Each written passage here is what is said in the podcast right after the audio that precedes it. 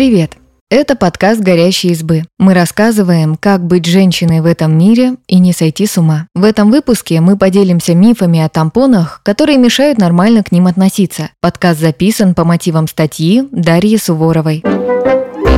Некоторые до сих пор верят в мифы о тампонах и боятся их покупать. Вместе с акушером-гинекологом Дарьей Бурмакиной разбираемся, где правда, а где домыслы как и когда появились тампоны. По одной из версий, первые тампоны появились еще в Древнем Египте. Египтянки делали их из размягченного папируса. В интернете можно найти информацию и о древнегреческих тампонах, деревянных палочках, обернутых мягким волокном. Но, по мнению британской ученой-историка Хелен Кинг, доказательств этому нет. Античные тампоны всего лишь миф промышленном объеме тампоны стали выпускать только в 30-е годы 20 века. В 1929 году американский врач Эрл Хаас изобрел и запатентовал гигиенический тампон в его современном виде – из хлопка и с аппликатором. Через 4 года патент приобрела предпринимательница Гертруда Тендрич. Именно она создала первый коммерческий бренд тампонов Tampax. В конце 30-х годов тампоны продавали только в Западной Европе. В США они появились значительно позже, к середине 70-х.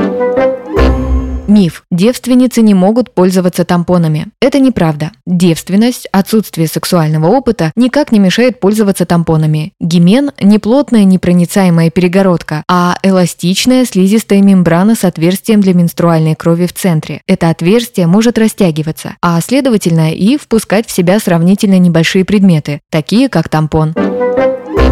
Миф. Тампоны нужно менять каждые 2 часа. По общим рекомендациям, тампоны нужно менять каждые 4-8 часов. Частота зависит от объема выделений. Если оставлять тампоны на более долгий срок, возникает риск синдрома токсического шока. Лучше всего сразу читать инструкцию на упаковке.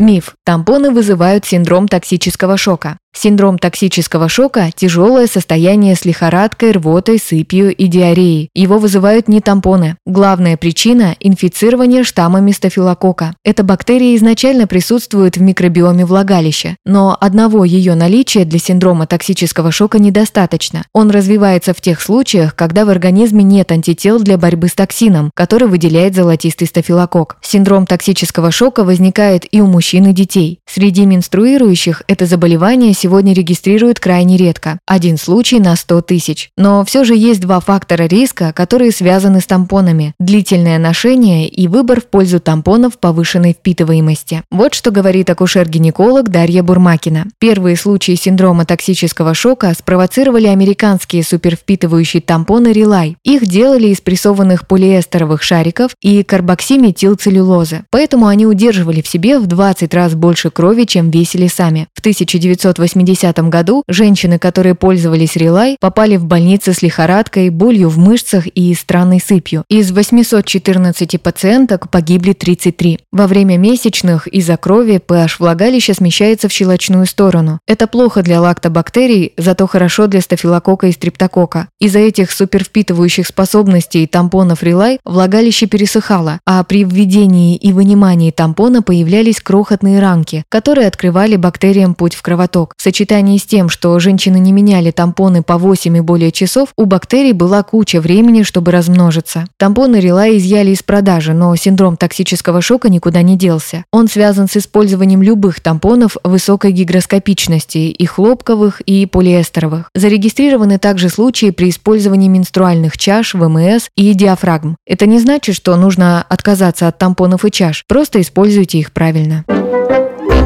Миф. Тампоны нельзя оставлять на ночь. В использовании тампонов важно не время суток, а время носки. Тампон не следует носить больше 8 часов подряд. Также лучше использовать тампоны с самой низкой впитывающей способностью, которая необходима. В идеале он должен полностью заполняться за 4 часа. Если удается проходить с одним тампоном 8 часов без протечек, значит пора менять на меньшую впитываемость. Словом, если просто подремать несколько часов с тампоном внутри, ничего страшного не случится. Но если сон предстоит долгий, лучше выбрать прокладку.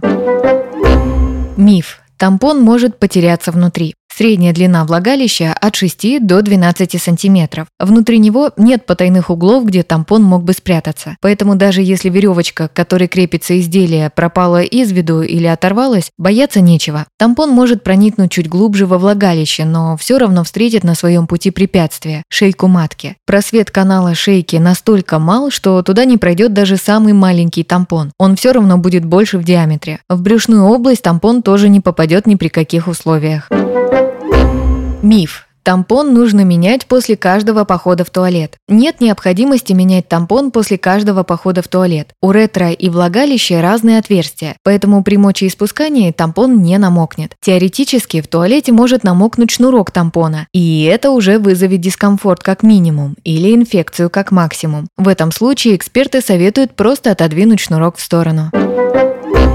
Миф. Тампоны вызывают эндометриоз. Эндометриоз – заболевание, при котором ткань, подобная внутреннему слою матки, разрастается за ее пределами. Главный симптом эндометриоза – боль, а частое последствие – трудности с зачатием ребенка. Одна из распространенных теорий его возникновения – так называемая ретроградная менструация. Это когда кровь и клетки эндометрия не выходят наружу, а попадают в брюшную полость через фаллопиевые трубы. Есть миф, что тампон может заблокировать шейку матки и загнать менструальную кровь назад, в саму матку. Гинеколог Гинекологи говорят, что это неправда. Тампон не влияет на развитие эндометриоза. Он стоит во влагалище и абсорбирует кровь, которая выходит из полости матки. Внутри шейки проходит цервикальный канал, который соединяет полость матки и влагалище. По ширине он не больше 4-5 мм. Кровь подчиняется силе притяжения, и если тампон наполнится, она все равно продолжит свой путь наружу. Раньше действительно считали, что эндометриоз развивается, когда кровь через маточные трубы попадает в полость малого таза, но позже оказалось, что во время месячных кровь в малый таз попадает у всех женщин. И это не зависит от тампонов, прокладок и даже перевернутых поз в йоге. Такая вот физиология.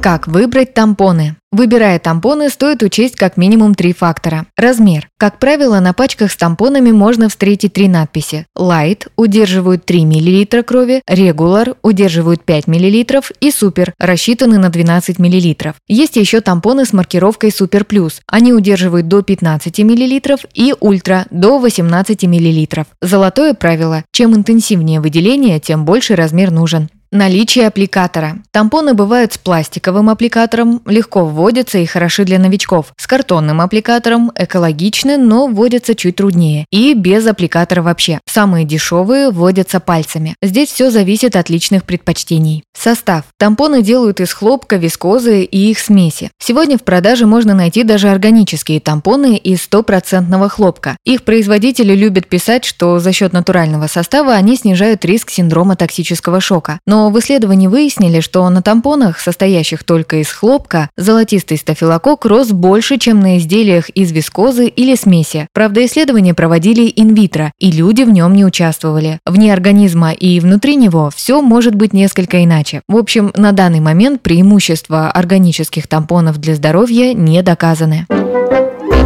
Когда стоит отказаться от тампонов? Тампоны не универсальное средство. Кому-то они могут банально не подходить. Например, при вагинизме мышцы влагалища непроизвольно сокращаются, и малейшая пенетрация вызывает боль. Женщины с таким диагнозом не могут пользоваться тампонами. Доктор медицинских наук, акушер-гинеколог Шерри Росс советует не пользоваться тампонами во время беременности. С любым кровотечением лучше обратиться к врачу. И сразу после родов возрастает риск инфекции. Не стоит также заменять тампонами ежедневные прокладки и вводить их одновременно с лечебными вагинальными свечами. Спасибо, что послушали этот выпуск. Подписывайтесь на наш подкаст, пишите в комментариях о своих впечатлениях и делитесь ссылкой с друзьями. Пока!